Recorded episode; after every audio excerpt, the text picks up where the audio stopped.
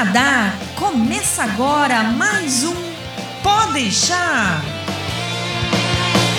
Saudações humanos e sejam bem-vindos de volta ao Pode deixar. Eu sou Massaro Roche, falando direto de Ottawa e o que, que eu ia falar mesmo? Bom, eu amo meu trabalho.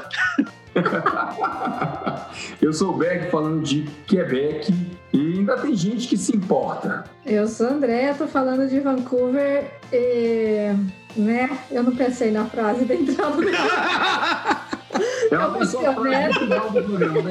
Eu só do final. É sempre assim, sempre assim.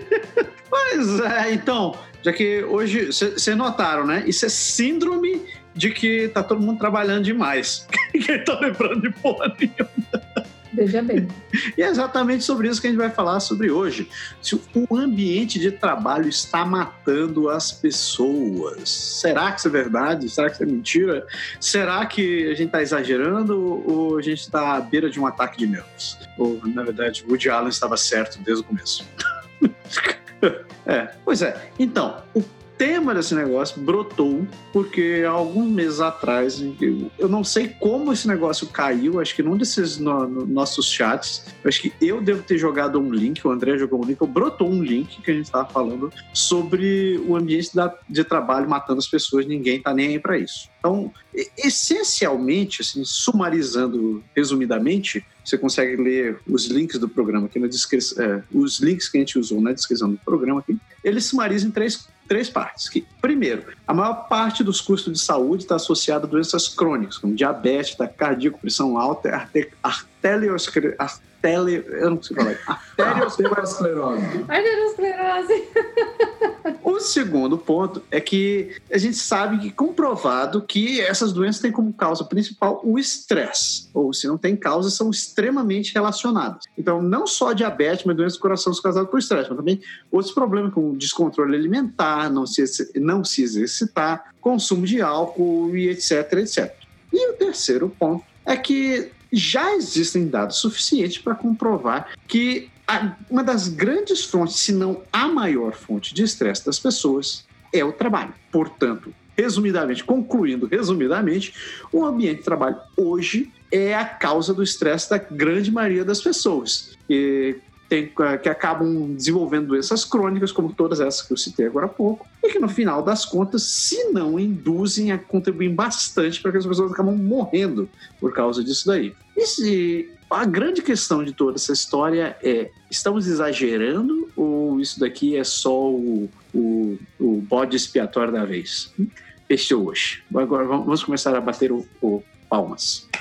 O que, que vocês acham? André. Então, isso aí até comentei com vocês, né, que já foi tema do IELTS uma vez. Não, na verdade, assim, é, eu sei que foi tema do IELTS, uma pesquisa nesse sentido, uma discussão nesse sentido, é, porque eles colocavam isso, né, como fazer efetivamente melhorar a qualidade de vida das pessoas, né? Porque a gente sabe, já é mostrado cientificamente com tudo isso que o Massaro comentou, que as doenças crônicas, elas são decorrentes do estresse, né?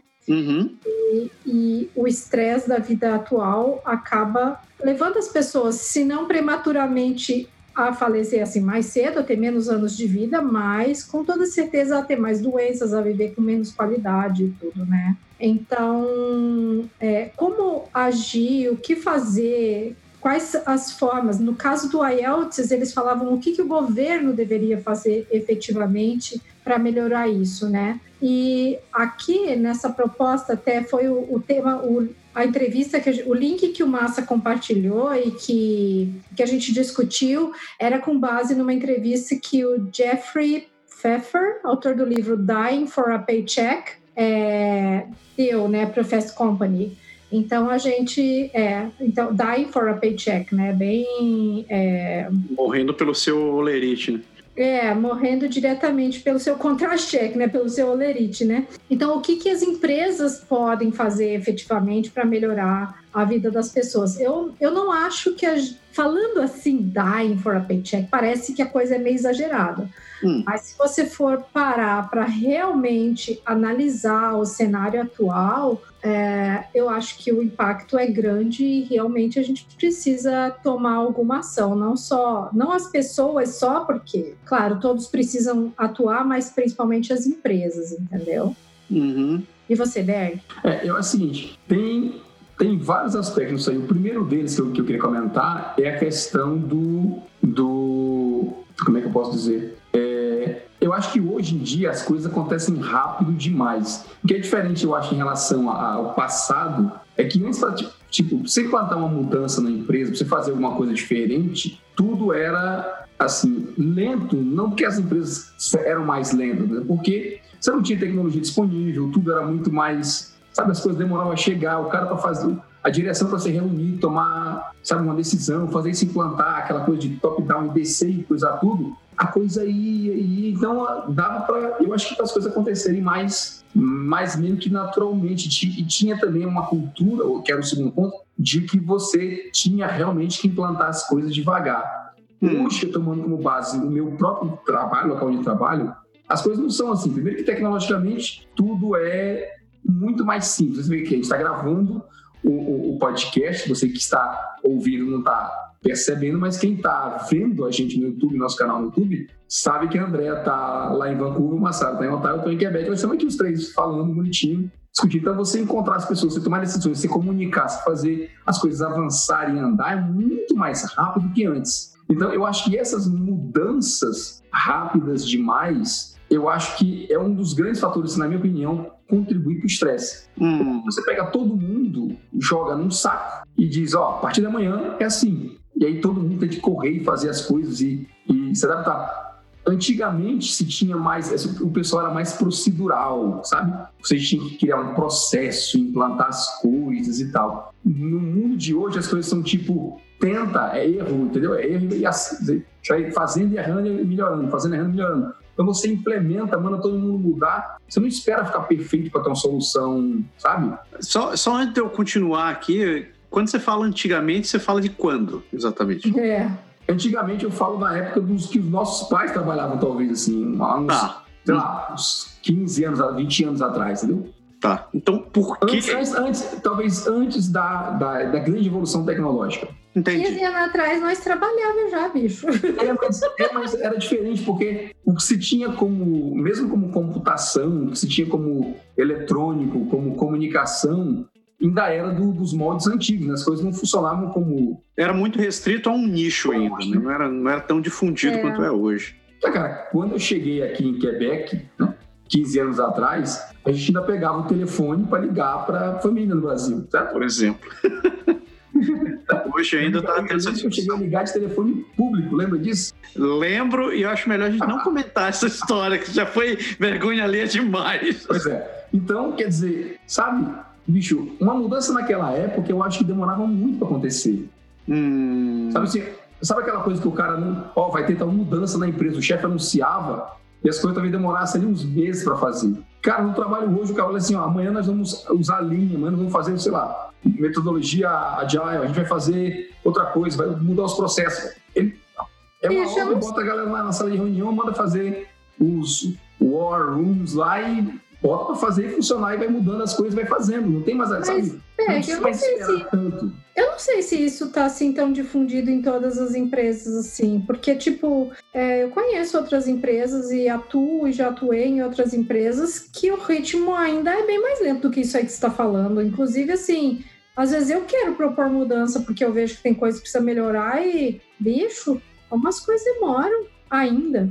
Eu não acho Entendeu? que. Assim, talvez, talvez você tenha razão, porque depende. Também acho que depende. Depende da área, você está na área de tecnologia, né? É, a gente está na área de tecnologia. Então, para nós, eu acho que, é, que a coisa acontece mais rápido, talvez. E tem também aquele lance, por exemplo, as empresas que são mais familiares ou empresas que, sabe, menores, não tem mais, não tem tanto esse grande, sabe, essa grande força para para fazer mudanças muito grandes de uma vez. Mas empresa grande, bicho, não, sabe, não, Cara, eu, eu noto o seguinte: tipo, a gente está falando sobre doenças e o pessoal morrendo por causa de trabalho. É. Acho que há 100 anos atrás, a, média, da, a média de vida das pessoas não chegava aos 60 anos. Né? É, diferente, era diferente. Era, era, um trabalho bem diferente. Então, tipo, era na base de trabalhar 10, 12 horas por dia, 16 horas por dia. É, Revolução Industrial tá aí para mostrar, né? Que você deixava as crianças para trabalhar também na fábrica, o escambau, o escambau. Então, tipo, não tem. Eu acho que talvez a gente tenha chegando nos primeiros 100 anos, onde a gente mudou o nosso foco do trabalho mais manual para o trabalho mais intelectual, né? Eu vou colocar entre coelhinhos voadores, porque nem todo mundo pensa. Uh, mas hoje, eu vejo que muito do, do, do, trabalho que a gente fazia antigamente, é, ou melhor, uma, uma, boa porcentagem do trabalho que era feito manualmente antigamente, hoje acabou gerando novas, novas posições de trabalho onde você tem que executar sentado sentado e basicamente usando a sua cabeça, né? A tal da massa cinzenta de fazer isso daí. Só que qual o problema disso daí que eu enxergo? Tipo, quando você está trabalhando com algo físico, você consegue enxergar as limitações daquele negócio. Ou você uhum. não consegue, você consegue carregar um saco de areia, você consegue, você sabe quando a pessoa está exausta, está para desmaiar, está perdendo não aguenta, não aguenta mais fazer a coisa, ou não tem mais habilidade manual para fazer uma determinada tarefa. Você avaliar alguém pela habilidade intelectual dela é uma medida bem desgracenta de ruim. Porque é, você pode estar, tá, primeiro, não, nem todo dia você está rendendo bem. Às vezes uhum. você está com problemas pessoais, ou você não tem aptidão para fazer uma determinada coisa, você não tem tarefa para. Você não tem formação para fazer uma, uma determinada tarefa. Então, fica muito relativo você conseguir dizer que alguém não está sendo produtivo em relação àquilo ou que então não está funcionando aquele negócio. Aí tem, tem problemas dos, de ambos os lados. Um do empregador que fica cobrando para que você desempenhe aquele negócio, para que você foi contratado, e outro do seu lado, que você vê que não está rendendo, não está fazendo negócio, e você fica mais preocupado, fica querendo trabalhar mais, fica querendo, se colocando mais pressão para fazer as coisas, etc, etc. Eu acho que ainda está muito cedo para a gente conseguir estar tá no ponto que a gente está hoje, de, de haver tanta cobrança e de tentar criar procedimentar as coisas da maneira que a gente está tentando fazer. Então, tipo essas metodologias para gestão de projetos, gestão de tarefas, Kanban 4, elas tendem a transformar o ser humano num bloco, numa máquina que consegue se desempenhar de uma maneira igual como todo mundo. Só que eu não vou ter o mesmo desempenho do Berg, eu não vou ter o mesmo desempenho da, da André, a André não vai ter o mesmo desempenho do Berg, e por aí vai. Só que uhum. vocês jogaram todo dentro do balaio. Você, todo mundo cai dentro do mesmo balaio e diz: ó, uhum. Você tem que se desempenhar dessa determinada maneira. A gente tem nossos métodos e procedimentos aqui, que a gente acabou de tirar do vento, né? Nos últimos 10 anos alguém leu isso daqui e acha que está certo. O que eu quero dizer com isso é a gente está tentando medir é, é, a gente está tentando medir o trabalho de alguém com base em um, em um, em um troço extremamente relativo, que é, o, que é essa questão do raciocínio, ou na sua uhum. habilidade de resolver as coisas, que a gente nunca tinha feito até então. Né? É, deixa, deixa faz, só, só... faz 20 anos que a gente começou a, a, pensar em inteligência emocional, talvez 30 anos. Sim. Deixa eu só acrescentar você falou com um exemplo. Ó.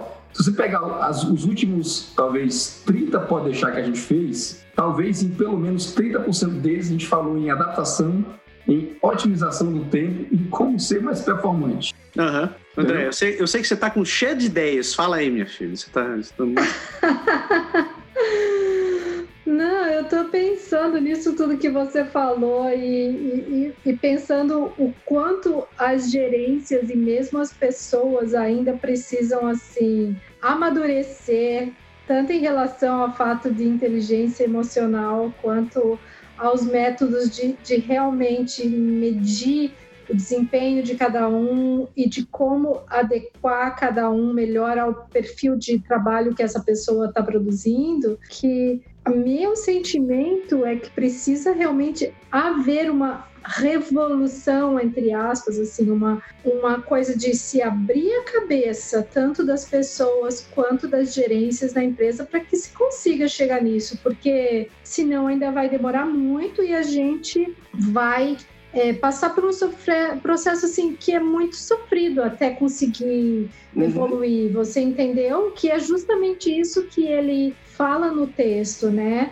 Do quanto isso, todos os métodos e procedimentos e a forma como as empresas são administradas hoje e a forma como as pessoas são compradas, como isso gera estresse e causa um mal que é generalizado, porque todo o mal que você causa a um funcionário, isso vai se repercutir na empresa, isso vai se repercutir na sociedade, porque entendeu? E por isso eu vejo que precisa ter uma reflexão muito grande nesse sentido para a melhoria. Eu tenho visto algumas coisas, mas eu acho que ainda são iniciativas que não estão ah, espalhadas o suficiente. Eu acho que não estão maduras ainda o suficiente. Também não. Tipo, a gente tem, tem, tem algumas estratégias de gestão, cara, que eu acho que são tentativas pífias de tentar, de tentar controlar as pessoas, sabe? Porque uhum. tudo que você espera. É, tipo, vamos tentar, vamos, vamos, rodar tipo mil anos atrás. Né? Quando alguém precisa, você precisava que seu funcionário trabalhasse né? Na, no, no, campo, você precisava daquele negócio, daquele arado pronto. O que, que eles faziam? Eles colocavam um capataz ali e ficavam cobrando o cidadão, tipo, oh, você trabalha, eu tiro tua terra ou se você era escravo de alguém. Você tinha que trabalhar, quando você estava começando a cair, o cara te dava uma chicotada, você levantava e continuava a trabalhar, né? Agora, o que, que acontece hoje em dia? Você tem intimidação, cara, intimidação moral que chega muito próximo desse negócio. Tipo, o cara tá tentando trabalhar, tentando fazer uma coisa, e teu gerente te chama para tua sala e diz assim: "Ó, oh, tô sentindo que o rendimento não tá, não tá tão bom. Faz umas duas semanas que eu te peço negócio, você não conseguiu entregar e fulano já fez isso, ou então ciclano está dependendo de você. Cara, quando você para uh, para. Eu acho que se a gente conseguisse colocar a cabeça do cidadão naquele momento, numa, num, projetar no que estava passando por ele, você ia estar tá vendo uma cena muito parecida com essa que eu te falei, cara. Você ia estar tá levando uma chicotada naquela hora no teu é. ombro. Ela é só virtual, né? É, é simplesmente. É, e eu acho que é ainda pior porque é moral, né? A chicotada, é psicológico, né? É psicológico, cara. a chicotada, você, você leva aquele negócio no lombo, tipo, mesmo que corte, que te fira, o troço vai se curar. O que é moral, velho, o que tá psicológico, o troço vai ficar mastigando na tua cabeça dia e noite. Muito tempo. E você não vai, você vai estar tá comendo, vai estar tá assistindo alguma coisa e você vai ver, vai começar a vir aquele sentimento de culpa e tipo, agora há pouco eu tava, antes de começar o programa, eu tava lendo o roteiro que a gente tinha escrito e eu não queria começar a bater nessa tecla ainda, mas uh, só citando um exemplo que, que vocês deixaram, que a gente deixou ali, sobre empresas que funcionam como nesse estilo do Google, que tentam criar um ambiente favorável para os funcionários, criando uhum é, colocando mesa de ping-pong, videogame, rede, não sei o que, etc, etc, etc. E eu já comentei isso daqui em outros, em outros podcasts, eu acho que num, num, num Brothers Cast que eu gravei com, com o Diego, inclusive falei isso. Tipo, eles criam esse negócio, você não tem tempo de usar isso. Muitas Exato. vezes você, você tá ali naquele, naquele ambiente de, de falta de rendimento, então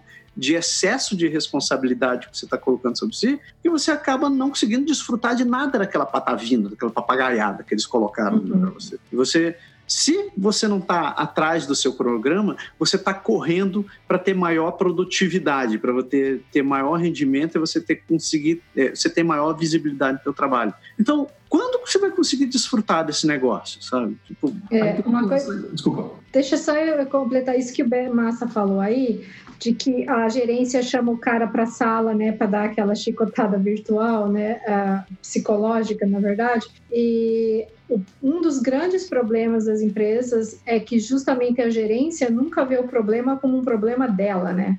Uhum. O problema é sempre o funcionário.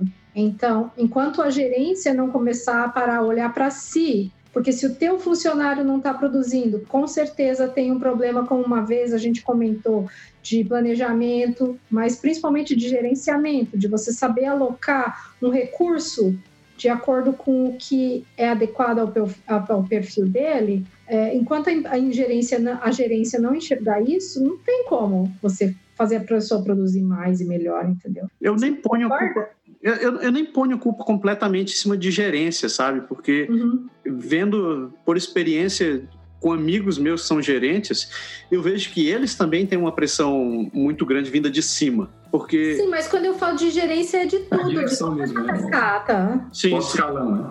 Sim, é. É, é, é. eu acho que é um, é um pouco de falta de falta de tato em relação a, a Sim. ferramenta que você tem ali, sabe? Tipo, se você comparar o ser humano a um martelo, por exemplo, é, em muitos casos o que você está usando ele, você está batendo com um lado errado do martelo, ou então você está batendo demais. Você não vai usar o martelo para cortar a madeira, né? Ainda isso. Só que, tipo, Né? como não é algo físico, como é algo extremamente abstrato, como é que você vai conseguir medir um troço desse, sabe? Então você tem pessoas despreparadas de um lado, pessoas despreparadas do outro, todo mundo perdido trabalhando junto. É como se duas crianças estivessem brincando de, de casinha nessa altura do campeonato, sabe? Mas eu comecei falando naquela hora, né, cara? Veio aquela, criou-se aquela cultura de que hoje tudo é muito rápido. Hum. Então, se as coisas são rápidas, você pode exigir mais, você pode, sabe? Como é, antiga, dificilmente o patrão dizia, dizia, quer dizer, dificilmente, eu não sei, não falar, trabalhando nessa época vai dizer, né? Mas eu não imagino que a negada dizia assim, ó, eu quero isso aqui, tipo, pra ontem, entendeu? Pra agora, pra daqui a pouco, sabe? Tudo é mais, é mais curto, porque você tem a ideia de que com o avanço, todo mundo consegue fazer as coisas mais rápido. Uhum. E aí você, você acaba criando. Quer dizer, você falou da, da história do- da- das empresas tipo estilo Google agora há pouco. Eu vejo, por exemplo, você tem duas. Tem, dentro dos perfis de pessoas que estão na empresa, você tem várias coisas. Tem, por exemplo, a galera que, é, que tem família, né? Sim. Está preocupada em dividir o seu tempo entre o trabalho e a família.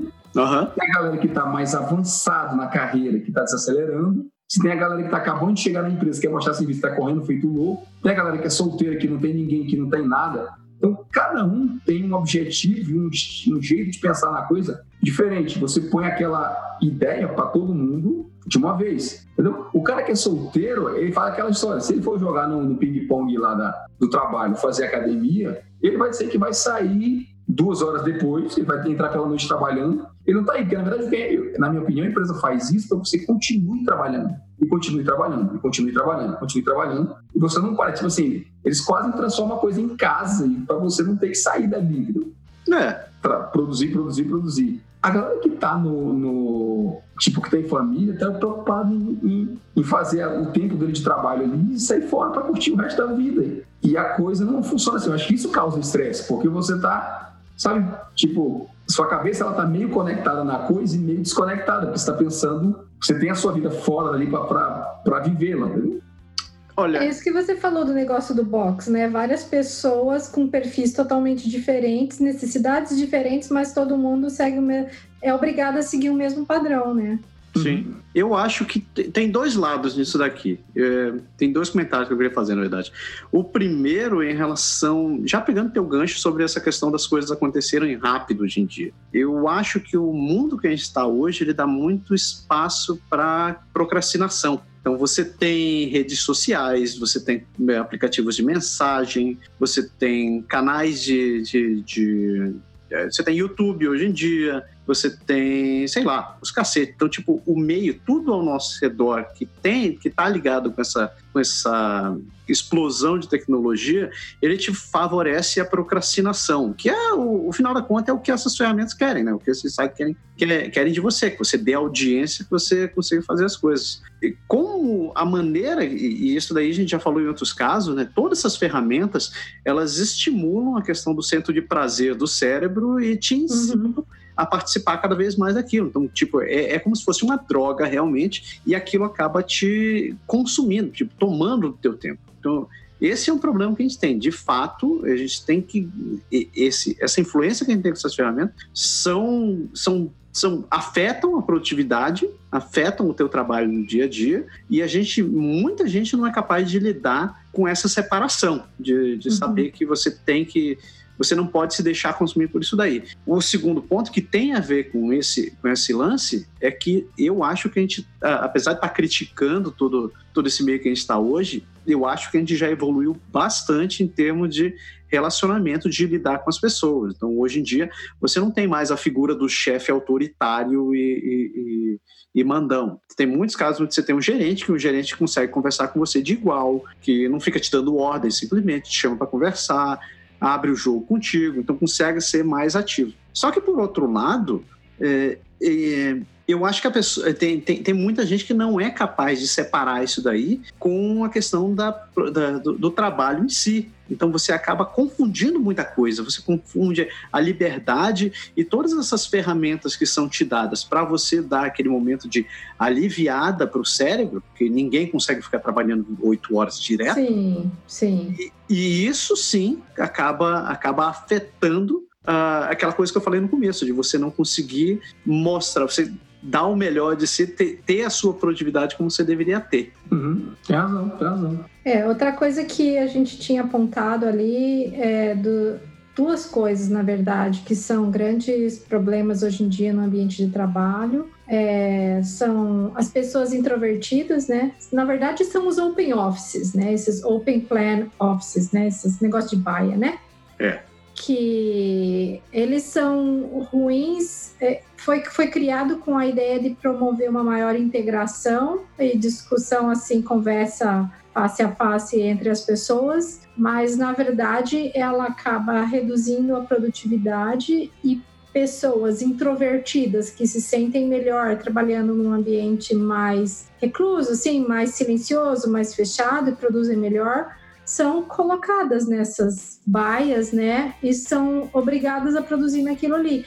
Eu vejo assim, aqui no meu trabalho que eu tô não é tão ruim, porque a posição que eu tô eu sento virada para a parede, eu não sento virada para o corredor, veja bem, né? Então, assim, eu sei que tem gente que não gosta, porque quem passa atrás de mim vê a tela do meu computador, então. Mas eu não ligo porque eu não acesso rede social, eu não fico navegando em outras coisas, minha tela do computador tá sempre em coisa de trabalho, hum. né? É, por opção minha. Se eu quero olhar alguma mensagem, eu vou usar o meu celular. Eu não uso o computador da empresa para nada pessoal, por opção minha. Então, é, porque até eles permitem, mas eu não uso. Então, assim, eu fico virada para a parede, então eu não vejo nada do que está acontecendo atrás de mim. Mas as outras pessoas que estão viradas para o corredor, volta e meia, tá passando alguém, tá passando alguém. E eu lembro que quando eu estava no Brasil, era pior ainda, porque eu sentava parada no corredor, eu sentava virada para o corredor. Todo mundo que passava, tipo, eu adorava os meus amigos, de todos do trabalho, mas todo mundo que passava parava para bater papo comigo. E a pessoa que tá parando para bater papo com você, ela não sabe que não é só ela que parou. Todo mundo que passa ali faz isso.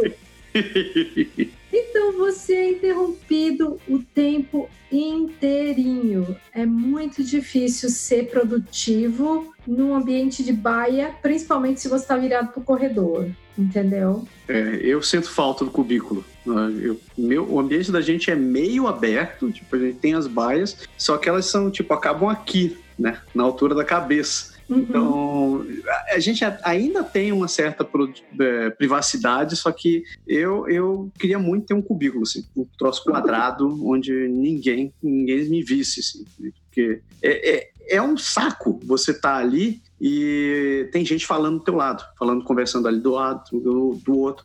Hoje, meu nível de concentração está muito maior do que era antigamente, mas teve, teve uma época que eu, eu tinha que sair, eu tinha que meter um fone de ouvido, eu tinha que meter a música no talo, que eu não conseguia me concentrar. Assim como tem gente que gosta desse ambiente de, de open office, de, de comunicação aberta. Só que eu concordo contigo, não, não funciona para todo mundo. De novo, é aquele lance de você estar tá querendo usar uma chave de fenda como martelo essa altura do campeonato. É, cara, assim, eu suspeito a falar porque eu, eu aprendi a trabalhar assim desde, desde sempre.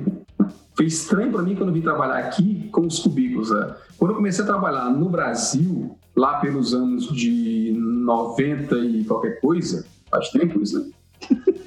é, já era aberto.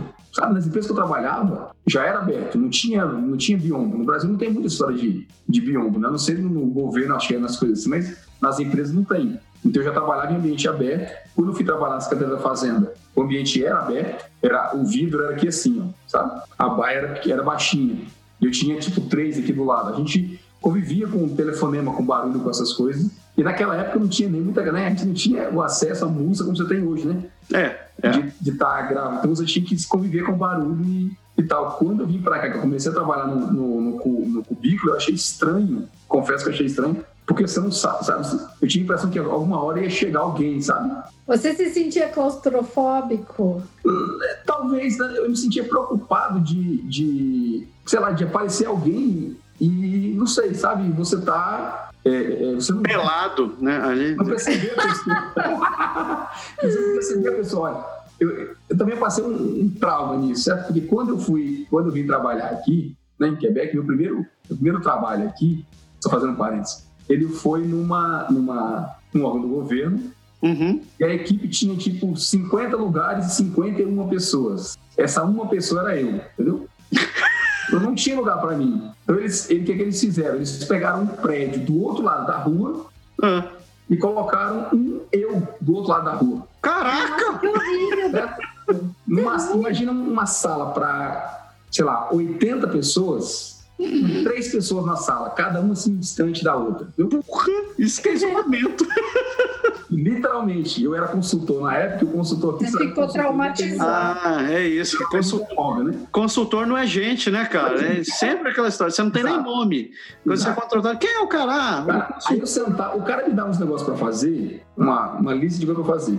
Aquele silêncio total, né? Tudo é carpete, nem uma coisa, você escuta, eu escutava o meu teclado.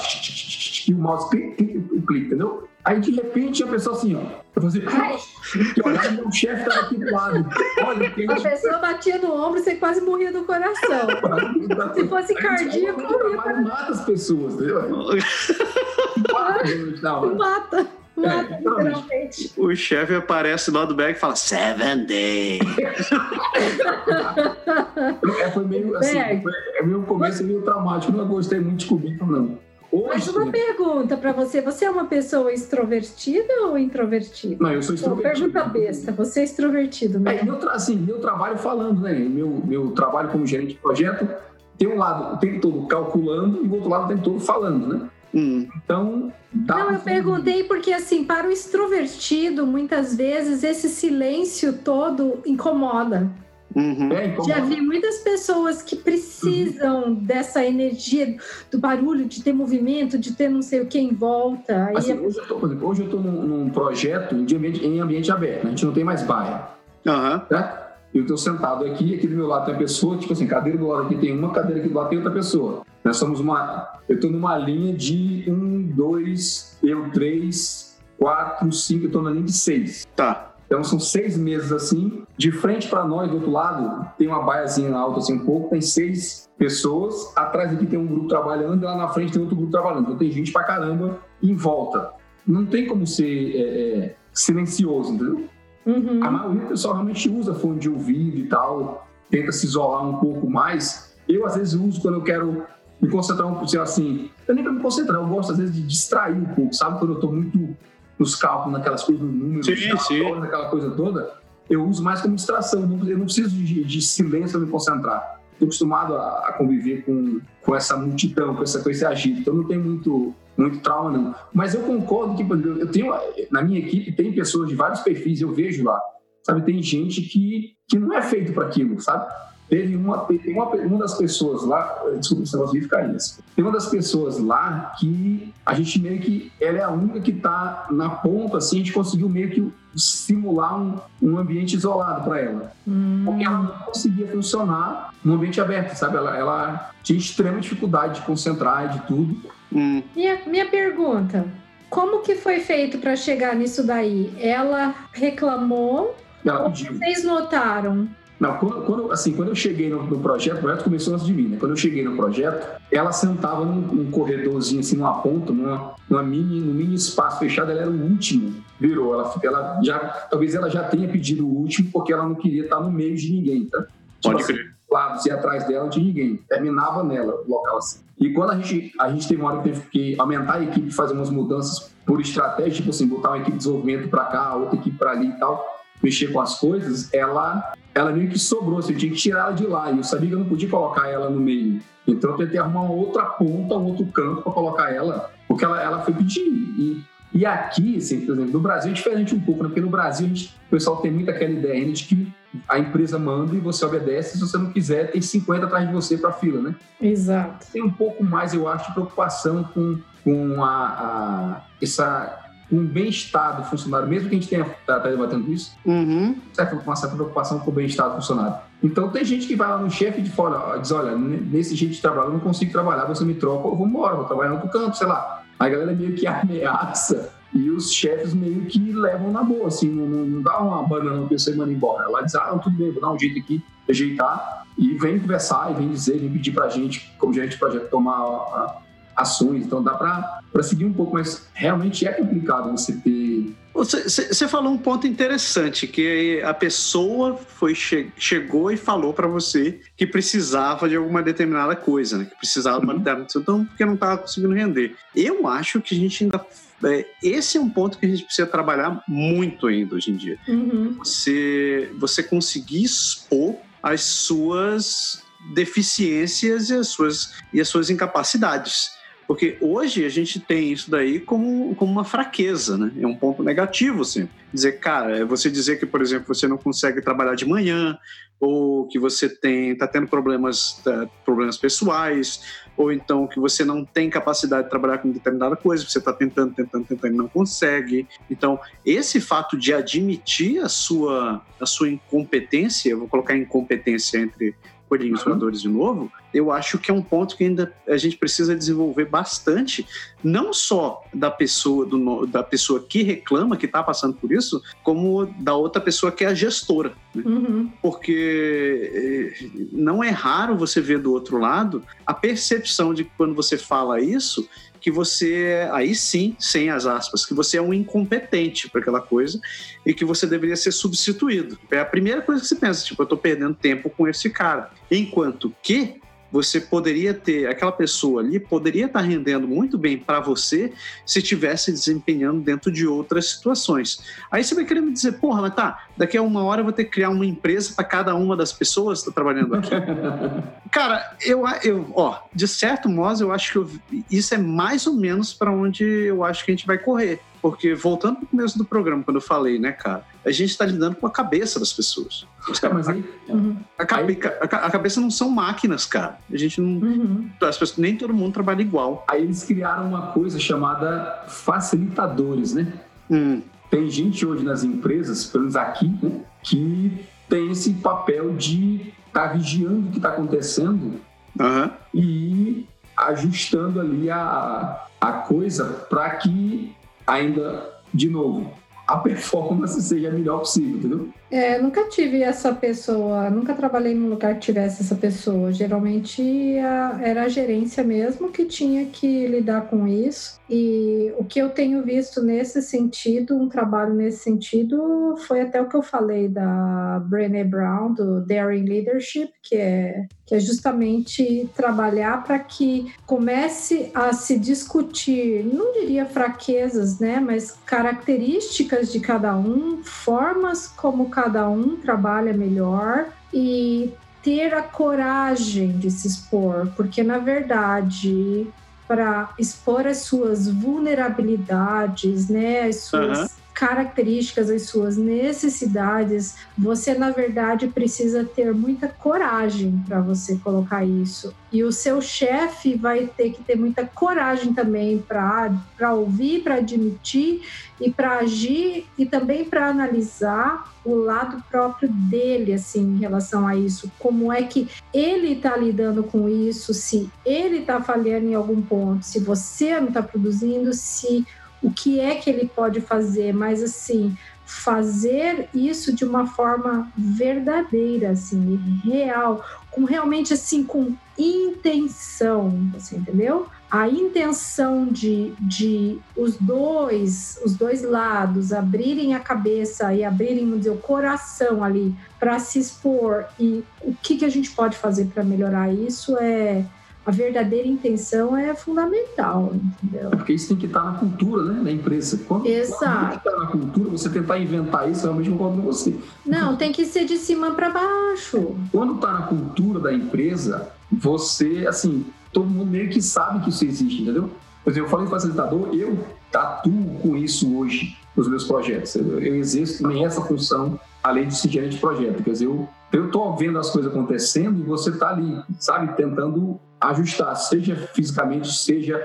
Assim, eu começo um projeto, eu chamo o pessoal e falo: ó, problema é comigo. Então, se você tiver algum problema, vem falar comigo, faz o trabalho, tá te interrompendo, tá te te atrapalhando, está te incomodando, vem falar comigo e, e volta e deixa que eu vou me ocupar. Entendeu? Não, tipo assim, não perde teu tempo, nem sofra com problemas. Deixa que eu, assim, eu facilito né, as coisas. Eu vou tentar resolver para você ter o melhor ambiente possível para você, de novo, para você performar, porque todo mundo quer que o pessoal performe, né? Então, cara, fazendo isso. E isso vai de vários níveis, sabe? De, de, gente que tem conflito com o vizinho, ao cara que a tela do computador tá, tá torta, ao outro que sabe que não consegue falar em reunião, a, vai de, sabe, do cara que veste a semana toda a mesma camisa e a camisa tá fedendo. E...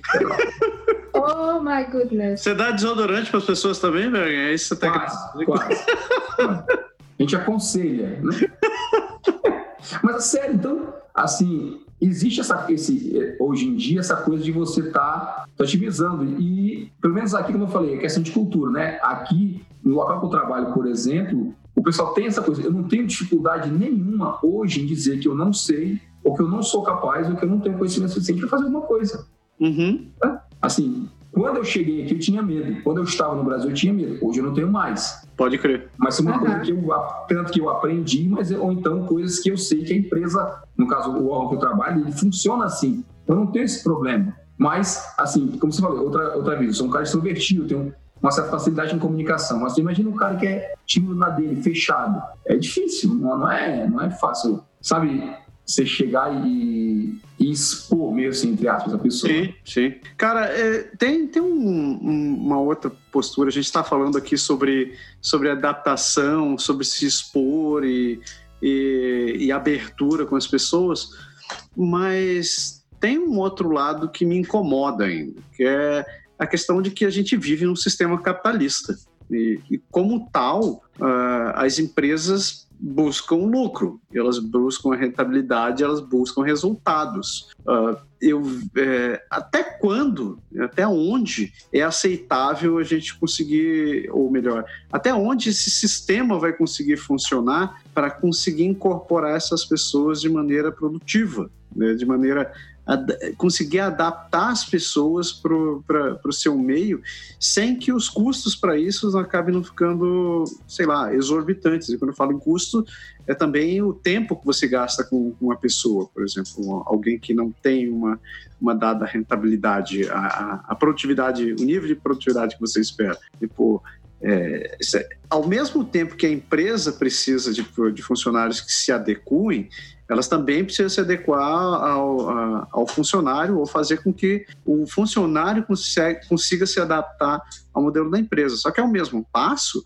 o mercado continua produzindo funcionários que têm vontade de trabalhar numa empresa X, numa empresa Y, numa empresa Z.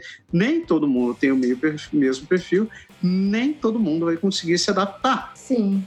E o que, que a gente faz? O que, que acontece, por exemplo, em empresas como. E eu vou pegar o exemplo do Google aqui nesse caso. Não faz muito tempo que, que eu li, acho que foi semana passada ainda, da empresa não queria se adequar com determinados tipos de funcionários. Você tinha que ter o seu determinado nível de rendimento.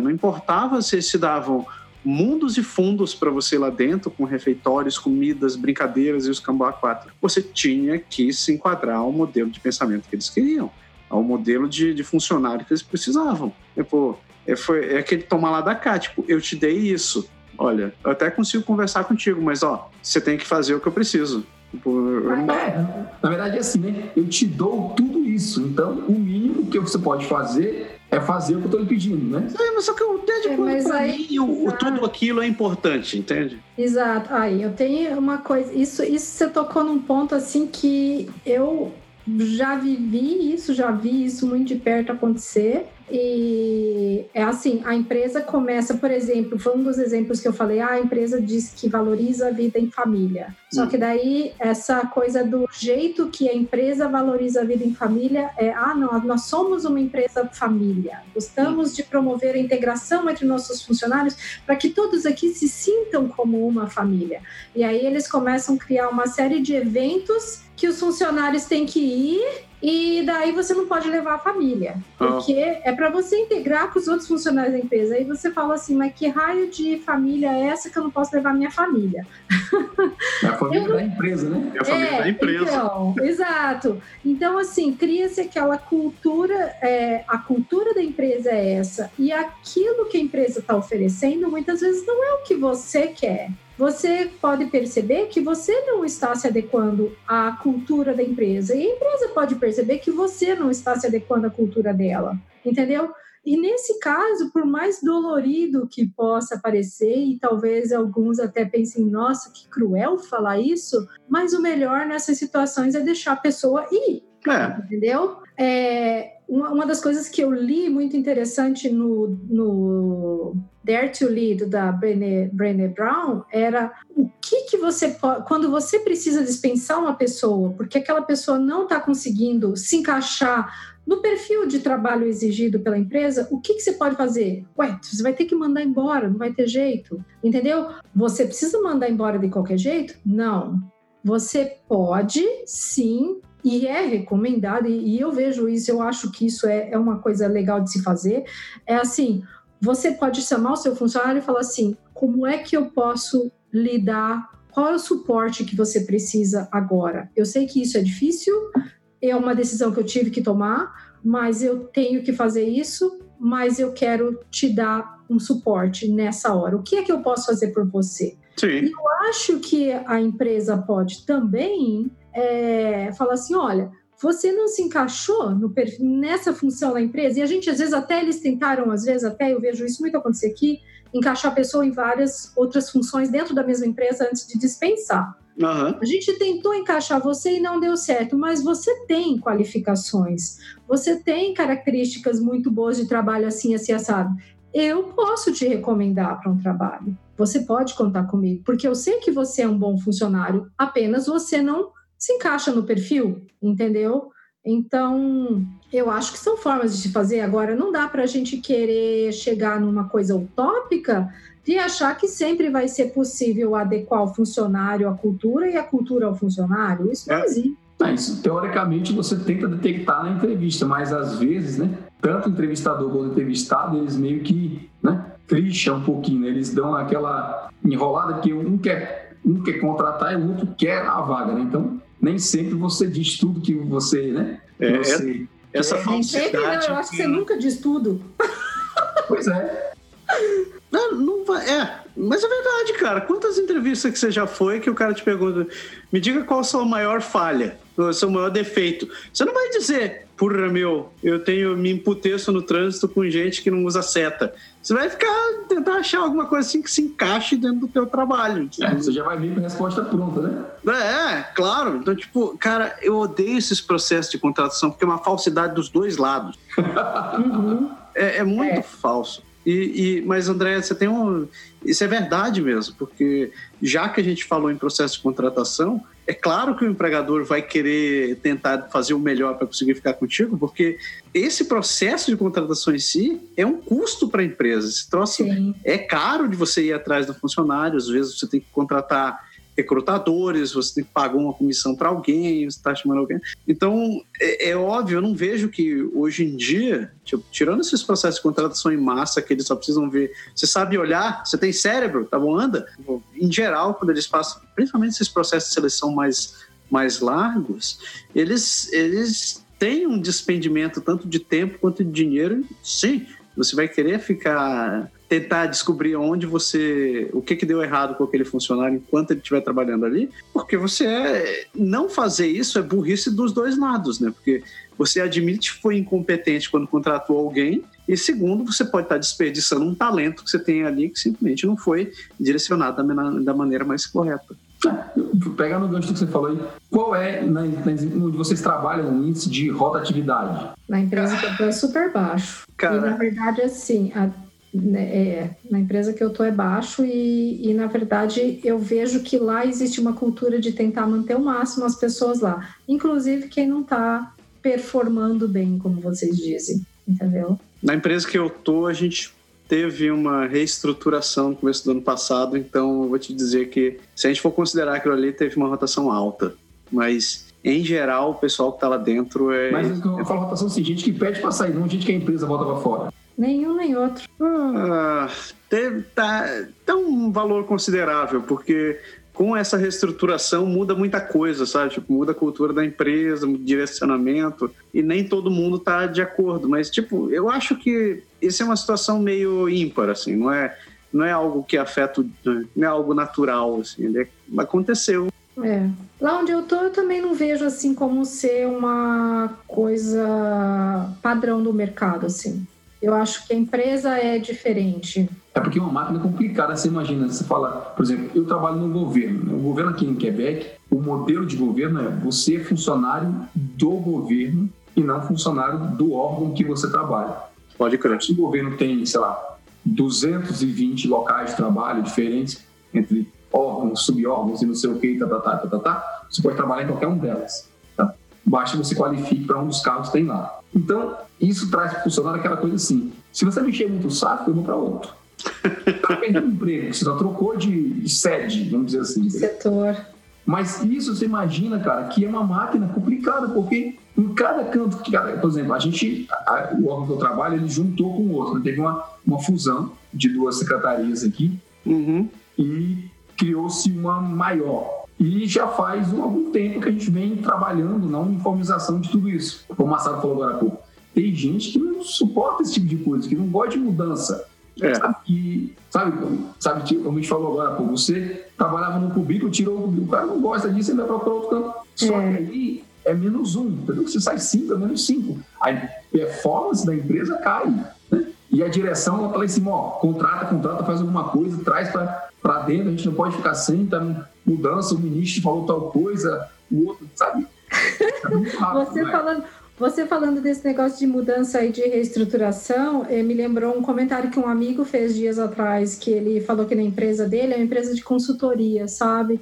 É. E lá eles falaram assim, tinha bastante pessoal, designer bem antigo e sênior já, e diz que ele, a diretoria chegou pro pessoal e falou assim, ó, até o final do ano tem que estar tá todo mundo aprendendo a trabalhar com esse software novo, blá, blá, blá que é o software mais usado no mercado hoje, na parte do design. E quem não quiser, sinta-se à vontade para. Né? Light. Só saiba que vai ser cortado. Várias, parece que 20 pessoas foram mandadas, foram dispensadas porque não estavam se adaptando. Uma empresa assim, 150, mais 10%. Por. E os outros, alguns estão lá tentando, mas estão com dificuldade, você entendeu? Então, o negócio da mudança é complicado, né?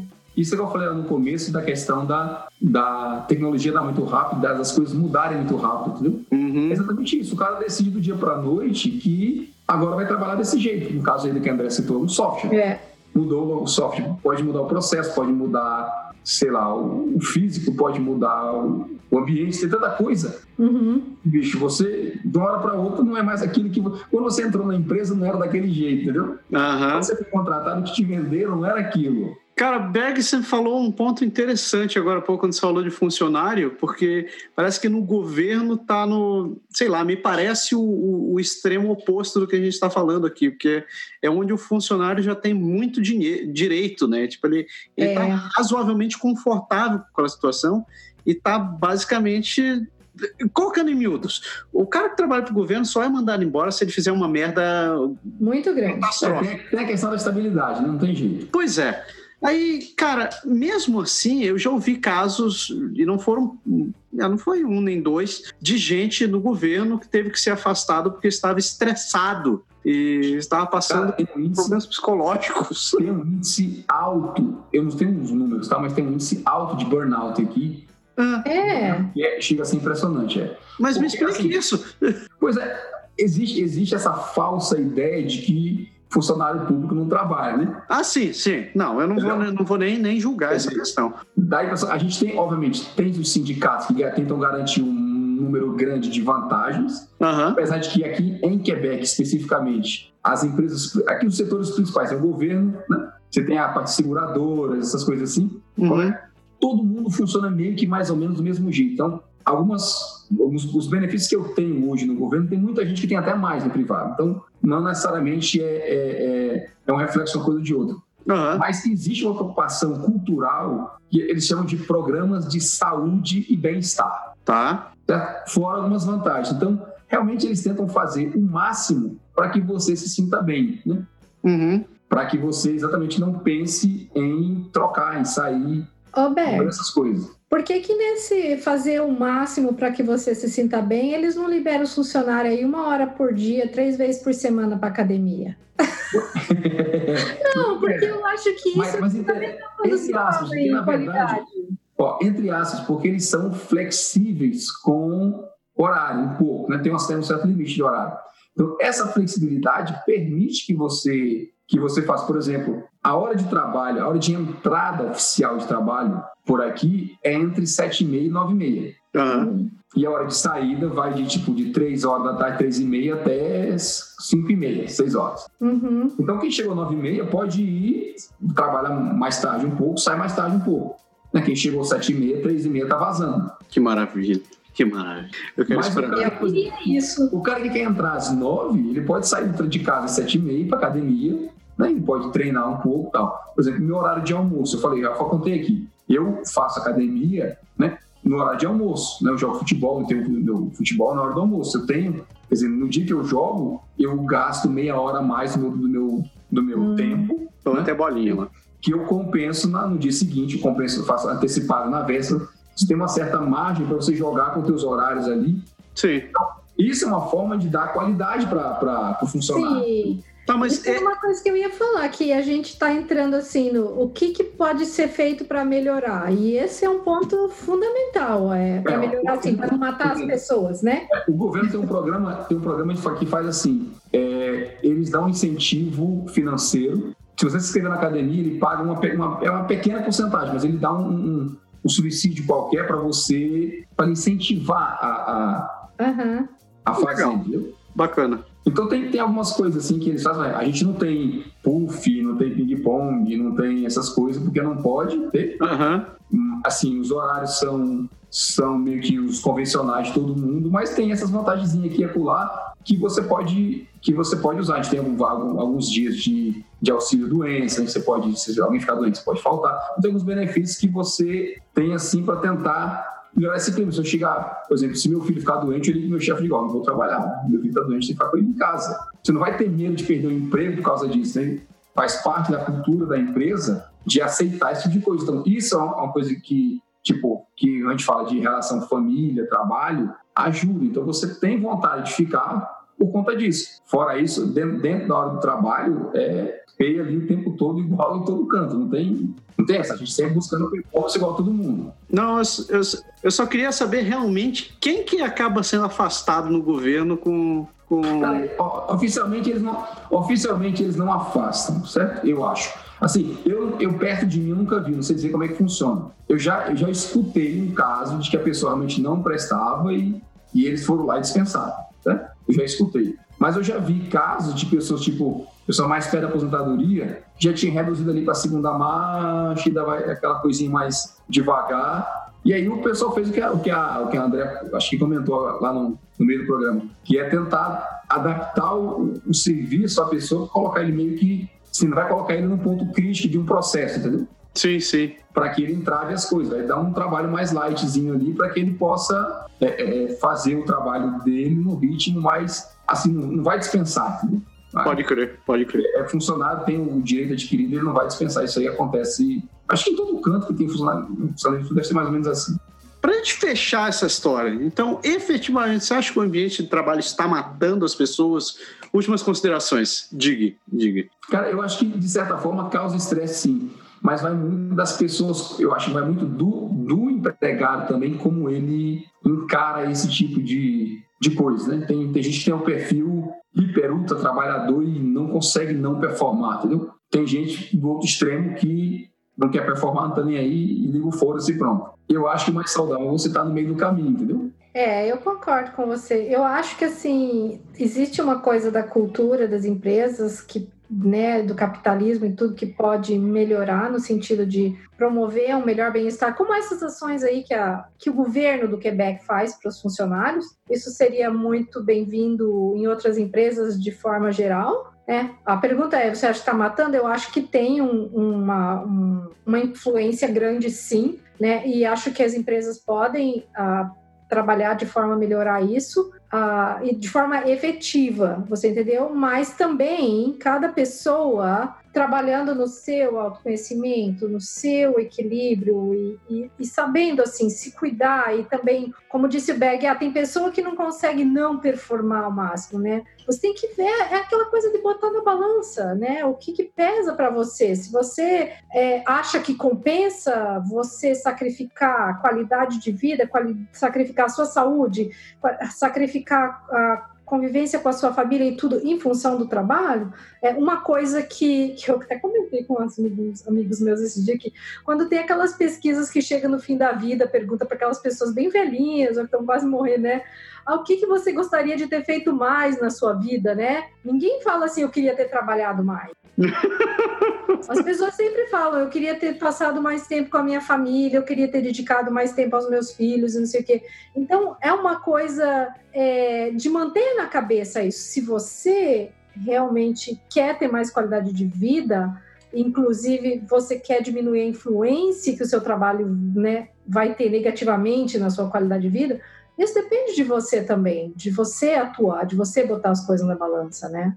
É justo. Eu queria é. falar um ponto que a gente não comentou. Eu acho que existe pressão, honestamente, mais assim maior no nível intermediário, sabe, da direção em cima da aquela, sabe aqueles diretores que estão logo abaixo da, de todo mundo, que tem um chefão que tá lá em cima, que ele dá uma ordem e, e dane-se para baixo dele, né? Mas eu acho que eu acho que existe muita pressão no nível intermediário, sabe? Isso é, assim, eu vejo muito assim os casos de que eu comentei de burnout, coisas que eu, que eu ouço falar, acontece muito de tipo chefe de equipe, de diretor de primeiro nível, de coisas assim. E existe algumas, eu acho que é algumas entre aspas cláusulas de performance para esses cargos, sabe? Porque a galera que está bem no, no começo do, do, campo de batalha ali, né? É, então, e, e, é um povo que não consegue fazer, né, cara? A sua produtividade depende de fazer os outros produzirem.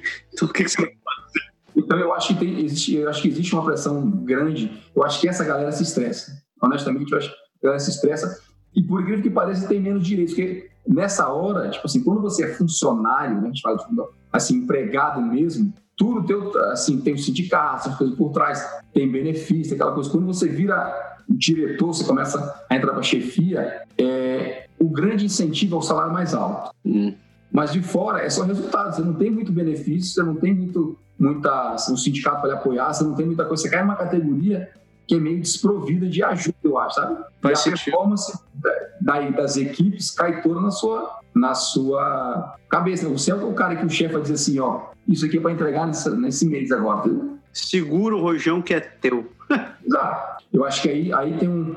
Tem, é onde eu acho que é onde eu vejo mais é, no nível de estresse. Eu já vi casos de gente, por exemplo, que estava aqui, mesmo no governo, já vi exemplo de cara que estava trabalhando uma coisa e aí trocaram meio que a função dele assim e botaram alguma coisa para ele fazer que ele não estava necessariamente acostumado. Não é que ele não sabia fazer, mas ele não estava acostumado. Uhum. E de repente, ó, a direção disse que você trabalha nisso aqui, você tem que fazer também essa tarefa a mais. E o cara pirou, ele não, sabe, ele não aguentou o tranco assim. Ele falou, ó, não. Ele disse que sim, foi ali, de repente ele saiu, de repente ele sumiu e não voltou mais. E ele pediu, ele pediu licença médica para se ausentar do trabalho por uma, uma duração maior, sabe? Acabou que, assim, a gente vê casos aqui. Cara, é, eu do meu lado, tudo que eu posso dizer dessa história é que a gente deveria fazer igual, igual, deveria fazer mais como aquela música do Titãs, né, cara? Deveria ter trabalhado menos, complicado menos, ter me importado menos, ter morrido de amor. É isso aí, com certeza.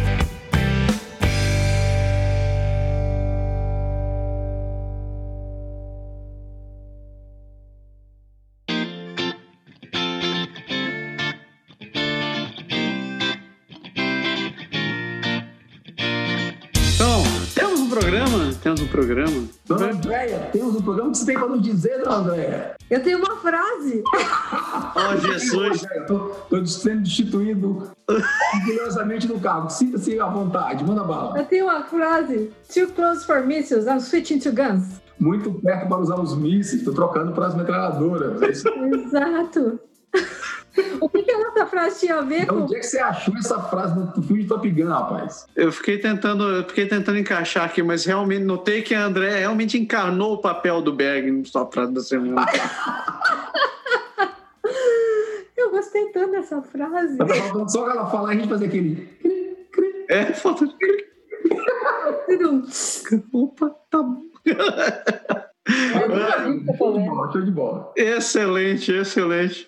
Pessoas, vocês estão assistindo a gente, estão escutando a gente, queria agradecer muitíssimo a sua audiência, muitíssimo a sua participação. Sabe que a gente não pede nada para você, a única coisa que a gente pede é que você apresente o programa para outras pessoas, compartilhe isso daqui, repasse a palavra do Podeixar e passe para frente, porque a gente quer, o que a gente quer mesmo é a sua participação, é saber da sua opinião quer conseguir fazer os temas continuarem ficando cada vez melhores. Ah, você consegue falar com a gente por todo esse monte de rede social, não use demais essas redes sociais, por favor, mas você consegue encontrar a gente no Facebook, no Instagram, no Twitter, tudo com o nome Canadá Agora. E, claro, você consegue assistir a gente pelo YouTube, se você não estiver assistindo essa altura do campeonato. E, claro, se você está escutando a gente pelo podcast, se você quer escutar a gente pelo podcast, você encontra a gente pelo Podbean, pelo Anchor, pelo Google Podcast, pelo Apple Podcast e pelo Spotify, obviamente. Né? Estamos ali.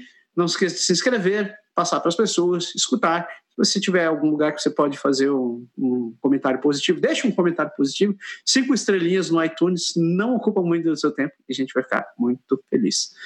E claro, claro, você pode entrar, entrar, entrar em contato com a gente pelo e-mail. Qual e-mail, Berg lindo? Contato arroba canadagora.com. Aliás, a gente recebeu um bacana essa semana, né? Recebeu, recebeu um e-mail. A gente continua recebendo comentários das pessoas. Não se sintam muito tristes se a gente não responder na hora. É simplesmente a vida anda meio corrida.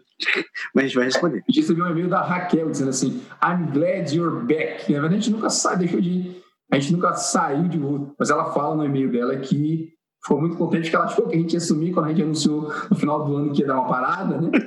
Ela achou que a gente não voltava nós aqui de novo, tá vendo? A gente volta. A teimosia é maior que qualquer outra coisa. A teimosia é maior. Então, aqui é obrigado por, por, pela, pela mensagem, a gente gostou bastante. Um beijo para você. Isso aí. Galera, uma excelente semana para todo mundo. E não se esqueça que semana que vem a gente está aqui de volta com mais um. Pode deixar. É. Tchau. Tchau.